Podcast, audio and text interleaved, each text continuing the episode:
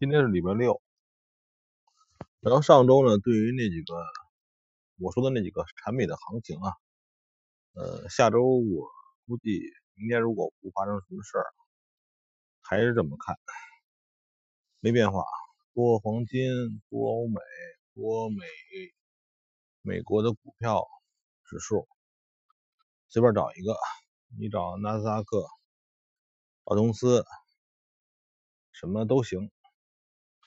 因为直接买这个美国的股票呢，呃，一个是渠道不太合适，还有就是它这个这个差异差异比较大，不如直接买股指。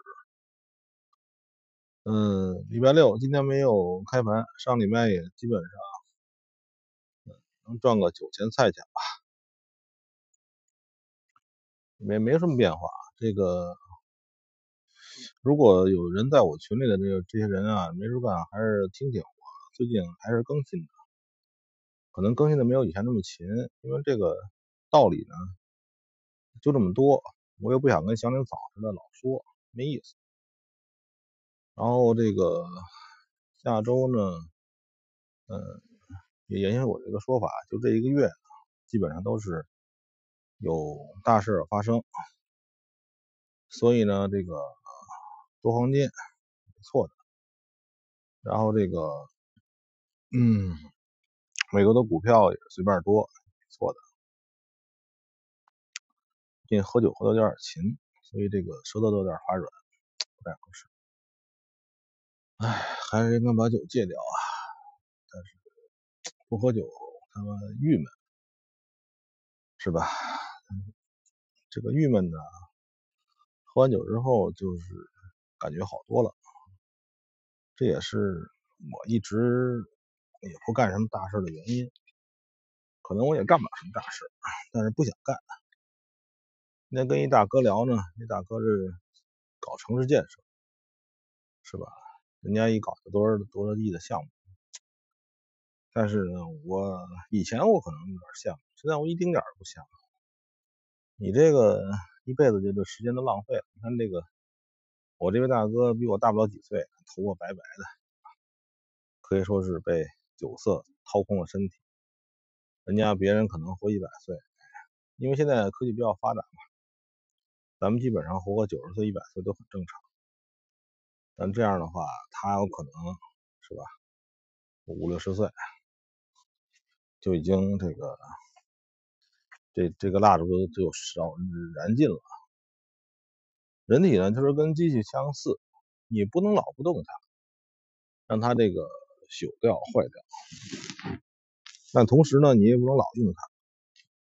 因为我们用那个任何一个机器啊，这个都是有寿命。用打印机也是一个墨盒打印出来，这个墨盒老不使啊，它就堵住了，是吧？但是这个本身的墨盒它是有这个打印张数限制的，一般一个墨盒打印一千两千张纸。两千张吧，一般是就差不多了。人体也是这个样子。你的肾，比如说你的肾那个过滤这些氨基酸啊、什么蛋白质啊，也是有寿命。你的心脏也是有寿命，对吧？人家说这个这个人运运动剧烈运动运动运动的时候，你的心脏的泵的血的能力比你安静的时候要多个七到八倍或者更多，对吧？你的心脏就是一个泵。你让这个泵老这么剧烈运动，它这个自然会损坏的变快。所以我觉得这个人生呢，就是一个一个过程，一下子给你无数条无数条命也没意思。就像那个以前打游戏的时候，是吧？这个一上来三条命，或一上来五条命，玩那个游戏啊，这是很好玩的。帮你一下给你调一无数条命，你玩会儿没意思，对吧？也是这个意思。所以我觉得这个慢慢悠悠的挣钱，享受这个挣钱的过程，这个也不错，真的。很多人玩这个超短，这个我也能玩，我也玩过。那我觉得这个东西没有意义，因为本身我是喜欢交易的。如果这样的话，就失去了交易的乐趣。我沉迷于每一次的这个类似于赌博啊这这种感觉里边，我认为这就不对了，这不是我的乐趣。像。有的人喜欢玩这文玩，很多老北京都喜欢闻玩玩这文玩啊，什么核桃啊，什么鸟啊，这东西我有也喜欢，但是我实际不喜欢任何有形的东西。就像比如说，我喜欢看一些书啊，这个我不在乎这个书啊是纸质版的还是电子版的，不像有的人非是啊这个摸到纸质版的啊这个这种感觉，我没有。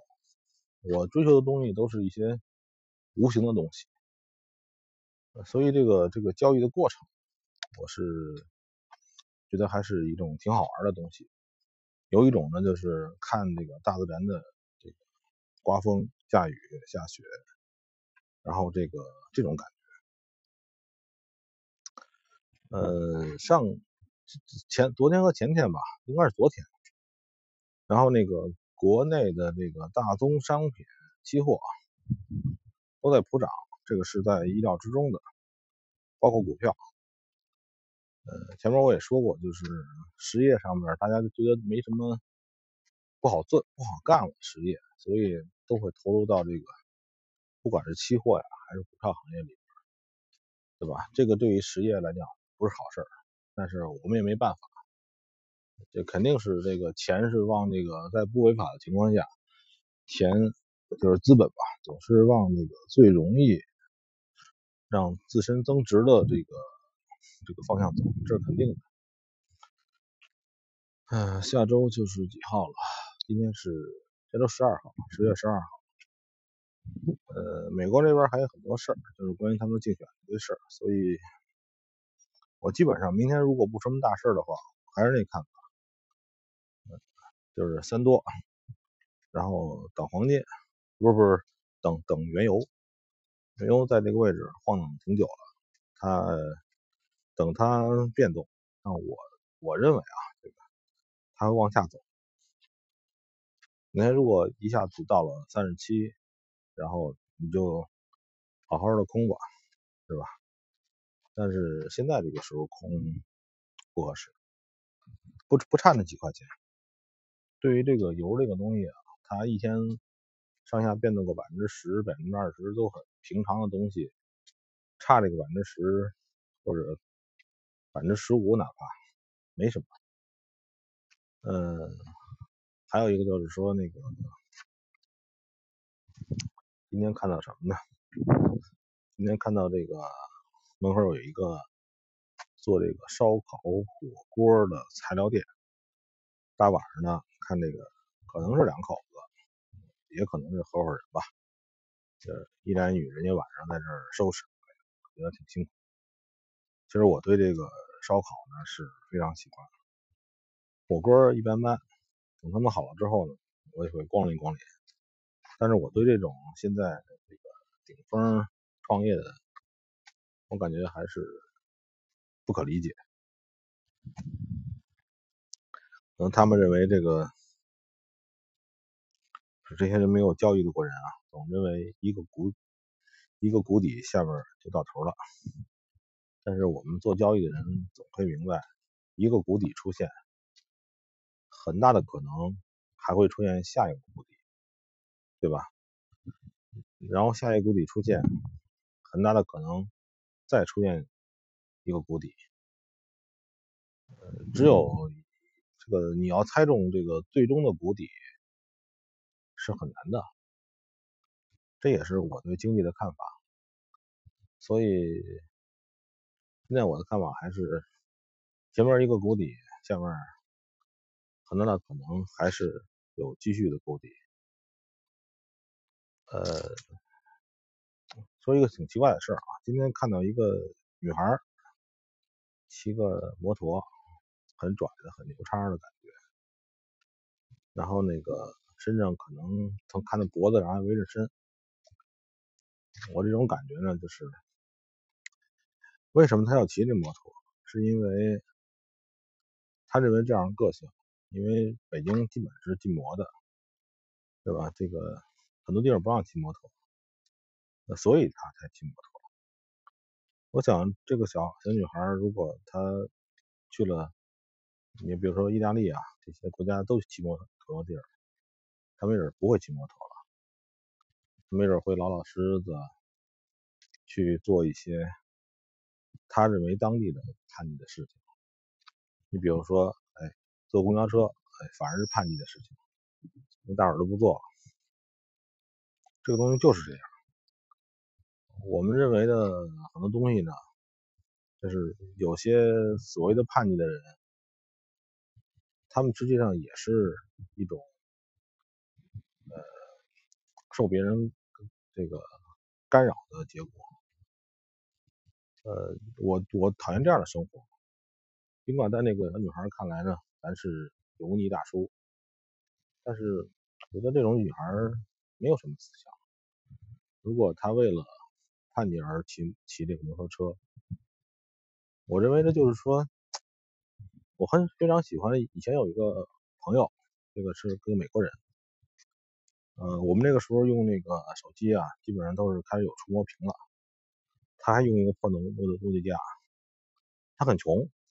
我们真的知道他挺穷的，然后这个买一个破的二手摩托，他那是真是破，然后是没办法，因为他那个来这个北京啊，他也没什么钱，就是属于一个一个这个临时工作一会儿，跟我讲啊，他们家这个孩子挺多，还还有好好几个孩子，然后呢，这个过得很快乐。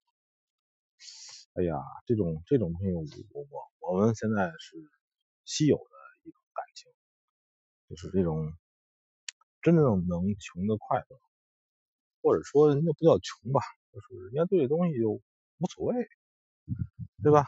无所谓。呃，然后呢，他在意的是那些那个更更纯粹的东西，是吧？这个东西如果说。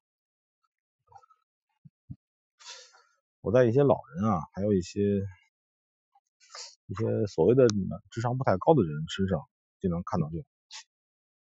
我说的国内那边，但是国内这边智商高的人，我们一般看不到，我们看到都是一些这个叫什么呢？精致的利己。哎，好吧，就这些了。